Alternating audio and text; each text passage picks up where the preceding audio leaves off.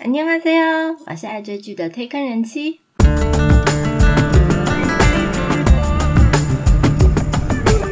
欢迎大家来听我说句话，跟着我一起掉入无止境的追剧人生吧。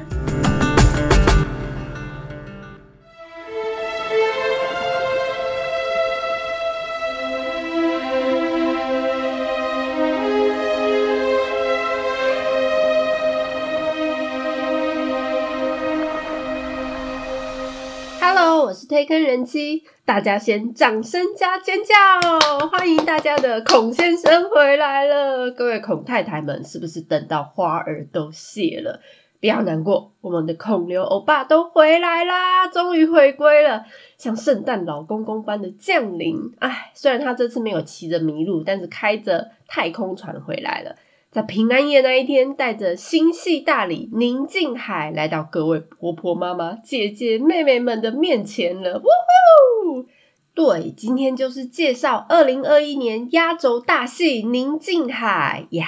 这一部是 Netflix 原创韩国剧集，是一部属于科幻、悬疑、惊悚类型的电视剧，由新人导演崔恒庸和电影《非常母亲》的朴银娇编剧合作。是郑宇盛、李正宰两大型男影帝合资设立的公司负责制作，所以也是由郑宇盛担任制作人。那这一部是他继电影《不要忘记我》之后再一次担任电制作人，总共有八集，已经在上一周十二月二十四号上架。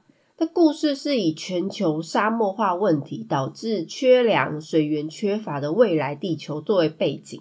那讲述呢，人类因为环境的因素，然后受到生命威胁，为了寻找人类生存的解救方法，韩国的宇宙航空局决定派人重返五年前因为事故封锁起来的月球基地。但是呢，当探测队抵达基地之后，发生一连串的惊悚过程。那这个剧情其实是改编自。呃，导演崔恒庸他在二零一四年的同名短片电影。那郑宇盛其实他自己表示，他自己之前看过这部短片电影之后，那被这部作品的世界观吸引了，所以他其实在二零一五年的时候就买下这个故事的版权。那本来他是希望拍成电影，所以他也试着呃写很多版本的剧情。那最后呢，才决定。由擅长女性议题的朴银娇编剧来执笔，那把故事的视角从男性换成女性，所以如果大家有去看这部剧的话，就知道这部故事其实是由女性的视角出发。那其实中间加入很多悬疑的过程。后来呢，他他们拿到了 Netflix 投资之后，以八集，那平均每一集四十五分钟左右的迷你剧集推出。大家都知道，Netflix 其实在这两三年开始真的在韩剧上面投入相当大的心力，当然也投入非常多的钱。那想想从前年的《师战朝鲜》到去年底《Sweet Home》，那今年又有非常非常多叫好也叫座的作品，像是感人肺腑的《我是遗物整理师》，还有热血沸腾的《D.P. 逃兵追缉令》，还有《以无之名》等等。更是有全球引起热潮的《鱿鱼游戏》，还有《地狱公使》。那其实它每一部片的题材都非常的不一样。当然，作为年度压轴的《宁静海》也不例外。这一次是结合科幻还有惊悚等等多的元素呢，算是呃未演先轰动啦。不过我个人有觉得，一半的原因应该都是孔太太们的期待。那这一部剧的剧名其实英文叫《The Silent Sea》，只是中文就翻成《宁静海》，那又称为“安静之海”啊，“安宁之海”。其实啊，它是在坐落在月球近海撞击盆地内的一个月海。那大家都应该知道，人类的一大步就是第一次登陆月球的阿波罗十一号，其实就是降落在月球的这一个地方。那也是阿姆斯壮月球漫步插旗的地方。好，先来介绍我们的演员名单。《林静海》这部戏啊，主角群真的可以说是黄金阵容。当然，最让粉丝期待的，无非就是我们男主角，我们的孔刘欧巴。这是他继二零一六年《孤单又灿烂的神鬼怪》之后，时隔五年再度主演电视剧，虽然他前不久啊，才在《鱿鱼游戏》里面客串地铁的那个神秘男子，和李正宰一起互甩巴掌。不过题外话啦，就是听说导演啊，准备第二季会讲多一点点那个神秘男子的故事，所以感觉《鱿鱼游戏》的第二季，他应该不会只有特别演出而已。好，回归正传，那孔刘呢，平均大概一年推出一部作品左右，那不管是电影或是电视剧，其实都有蛮好的成绩。这一次，他在宁静海里面变身成为宇宙探测队的队长，叫韩允才。那他带领所有太空队员的前往月球的基地，要执行生存几率非常低的一个艰难任务。那今年其实出道满二十周年的他，一直其实在社群媒体上非常的低调，因为听说他他自己说他不知道怎么用那些软体。不过呢，他在宣传宁静海的期间，他特别开设了官方个人的 IG。虽然我们都知道应该是经纪公司在经营这个 IG，不过他真的每一张贴文都非常非常的好笑，完全没有偶包。第一张照片居然是一只就是乌贼，大家大家说是我鱿鱼啊，可是我看明明是一只乌贼，但我也猜不透他到底想要表达什么，很厉害。那短短的几天，追踪人数就突破两百五十万，应该是所有那种网红望尘莫及的。他自己在制作发表会的时候有提到，他原本对于这种宁静海科幻题材有点纠结，所以就在疑虑到底要不要接演。不过呢，他收到提案之后，看了剧本，觉得这部作品蛮有启发想象力，还有独创的题材，所以就决定接演。那除了我们帅气归位的孔刘之外啊，女主角找来因为《秘密森林》还有《师战朝鲜》而备受瞩目的裴斗娜。那他饰演一名宇宙生物学家，叫宋志安。那他也是这个片整个的主轴视角。那为了追查他当年姐姐在月球太空站里面发生事故的真相，所以他加入这个月球探测队的任务。那制作人郑宇胜其实他有透露，他为了找裴斗娜去演，那飞了半个地球才请到他。为什么呢？因为原本啊，裴斗娜他打算要去法国休息度假，就不打算演戏的。哇，真爽！那但是呢，郑宇盛他就硬着头皮先把剧本塞给他。后来呢，郑宇盛他也刚好因为有工作，他所以要前往法国。他们两个竟然在。餐厅偶遇，最好是法国那么大，居然可以在同一个餐厅偶遇。那郑宇盛呢，当场就把握机会，就好好的向菲斗娜介绍这整部的剧情内容。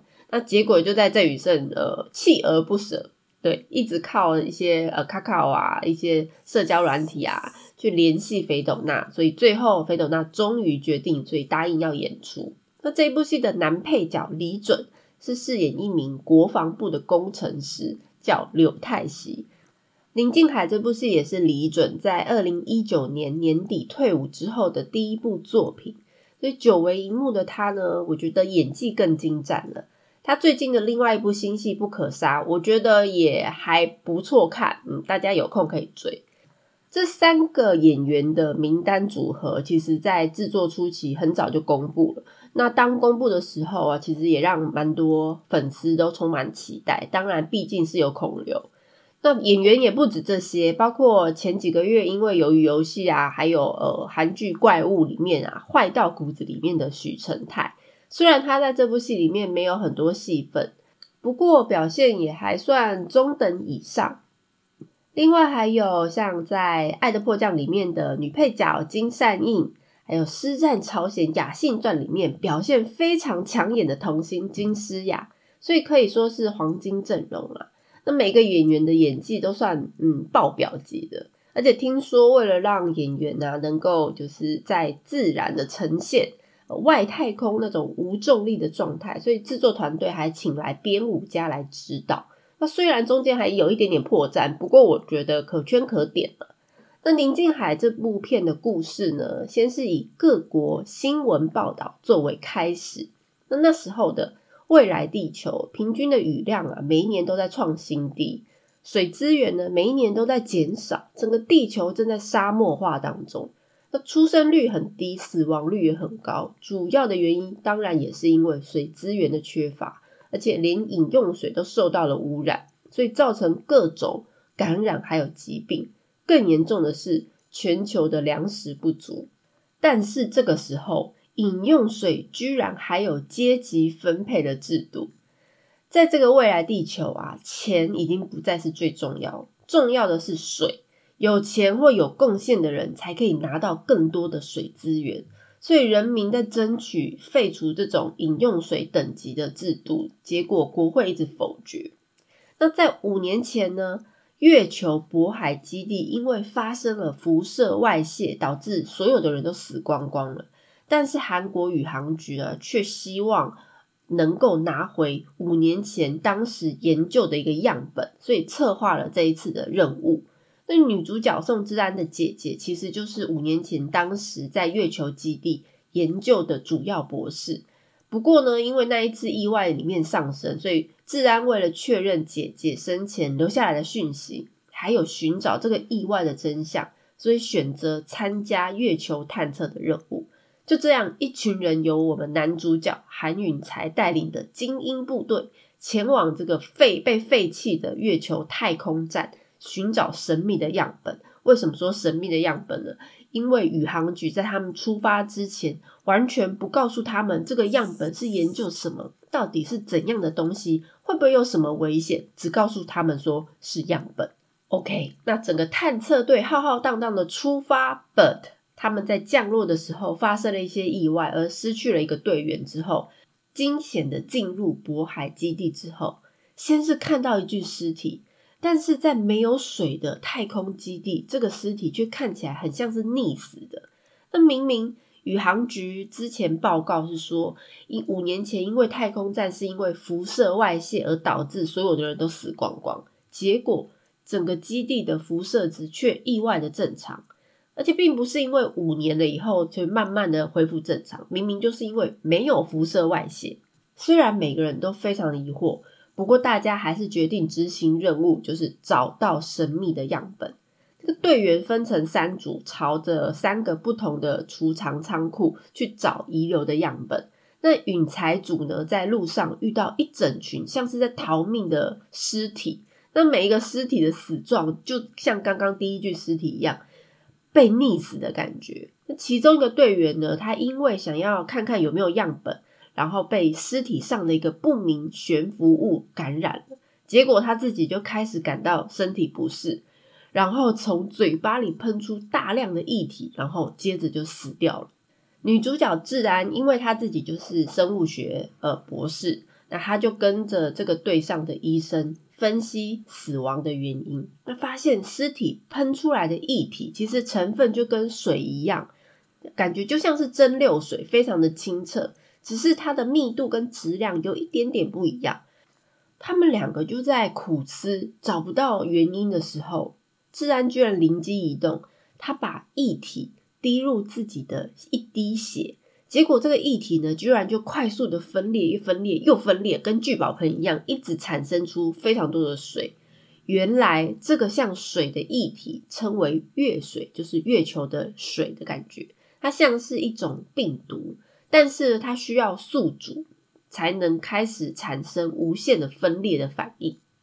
治安他们发现，原来五年前啊，渤海基地就是在研究这个月水，因为希望有朝一日能够解决地球缺水的危机。当然，这个呃发现或者这个技术，肯定如果被世界各国知道的话，一定会争相抢夺。所以难怪韩国的宇航局啊，他们会不顾一切的希望他们要求收回这个研究样本。就在队长允才那一组去搜寻残留的样本，还有治安博士那一组分析月水的成分时候，发现这个基地居然还有看起来像人类的不明生物。咦，这个太空站明明已经废弃了五年，就算没有因为意外啊被辐射射死的人。但是要生存五年，应该也是不可能的事。所以这个人究竟是人，还是异形，还是外星人呢？那这部分呢，就留给大家去看了。我这边就不把后面的故事爆雷了。林静海的剧情我简单介绍到这里。那我个人的感想呢，是因为上一次的地狱公使，还有之前智异山，我的期望越大，失望越大的经验。所以我这一次在看宁静台之前，我算是放平常心。那开播之前在看预告啊，本来以为应该就是外太空的惊悚片，可能是有恐怖的异形或者是神秘外星人之类的，想不到不是诶哦，我现在有点小小暴雷，所以不是异形或外星人，那算是有一点意外的小惊喜。那果然不要抱太大期望，就会觉得这部片还不错。嗯，虽然我目前为止看到的影评普遍都说这一部片大概有点小失望的程度，但我觉得一方面是因为大家对于这一部片寄予的期望真的太高了。那不过对于我个人来讲，我觉得还蛮好看的，因为这部的题材在。韩剧内容来说，确实算是第一次，因为通常的韩剧就是大家都知道，不是什么呃杀人追凶啊，然后或者是狗血复仇，像这种外太空科幻的剧情，可能都只有在电影里面才看得到。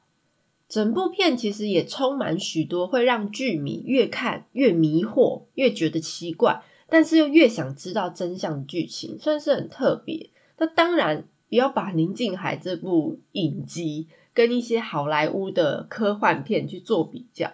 那也很多人在开始在说这部剧的剧情其实跟一些国外影集的内容非常的相似。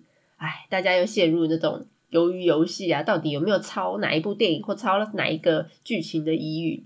不过，总之我觉得，反正我也没有看过那些外国影集啊，所以你有没有抄？或大家是不是因为理念相同？对我来说都无所谓。我个人觉得你要看追剧，就是看得过瘾就好了，对不对？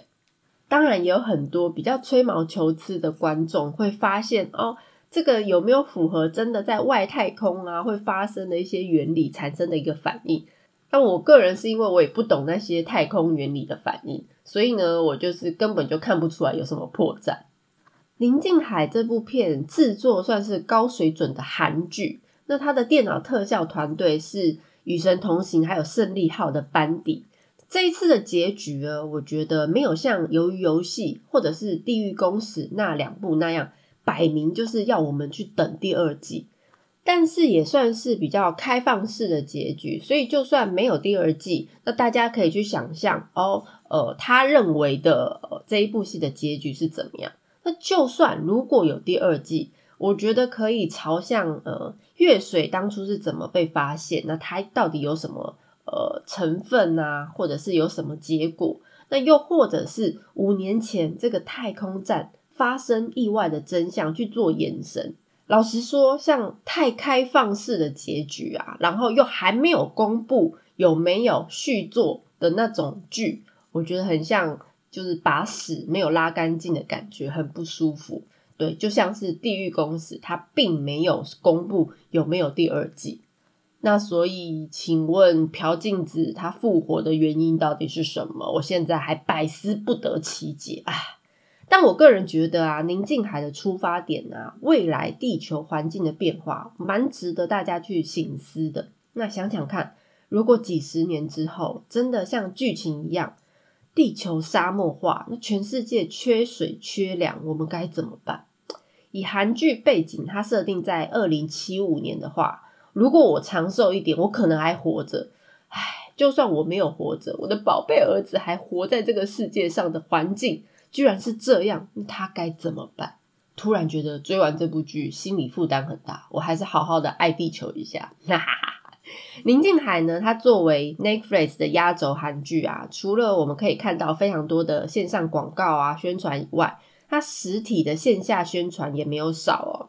从十二月二十一号到明年一月三号，韩国首尔的如意岛 IFC Mall 里面，它特地打造了一片渤海基地太空站，可以参加密室脱逃的任务。不过，大家是不是感叹没有办法出国，不能去玩？没有关系，这一次他们有线上活动，可以到他们的活动网站，不过要懂韩文啊，然后去参加，登录了成为渤海基地的临时调查员，去解开宁静海的秘密真相。那那这个活动呢，限时三十分钟内要完成。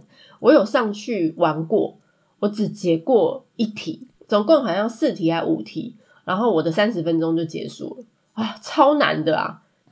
台湾呢这次也有实体的活动哦，十二月二十四号到明年一月二号，在台北微风松高 H&M 前面的广场有一个小小的实体呃太空站。那体验的时间大概只有四五分钟，因为真的规模蛮小的，所以就是进去看看声音啊、影片而已。那有经过的话，可以去拍拍照。嗯，我上个礼拜有经过，嗯，就是很小了一个，哈哈哈。如果大家对于介绍内容有什么想法，或想要了解哪一部韩剧，都欢迎大家来告诉我哦。喜欢内容的朋友们，也希望大家多多关注、订阅哦。今天这集的内容是推坑人气今年的最后一集。啊，想不到我居然可以撑到现在，真的是太爱追剧了，又很喜欢推荐身边的人一起入坑，因为这样我们大家可以一起讨论剧情。当然，我有时候会收到听众朋友的留言，然后跟我一起讨论或分享他们的想法，或者是告诉我哪边其实哦我的资讯有点问题，但是我真的还蛮开心的，希望可以持续下去，哈哈。我是推坑人妻，一起掉入无止境的追剧人生吧！先祝大家新年快乐，明年见。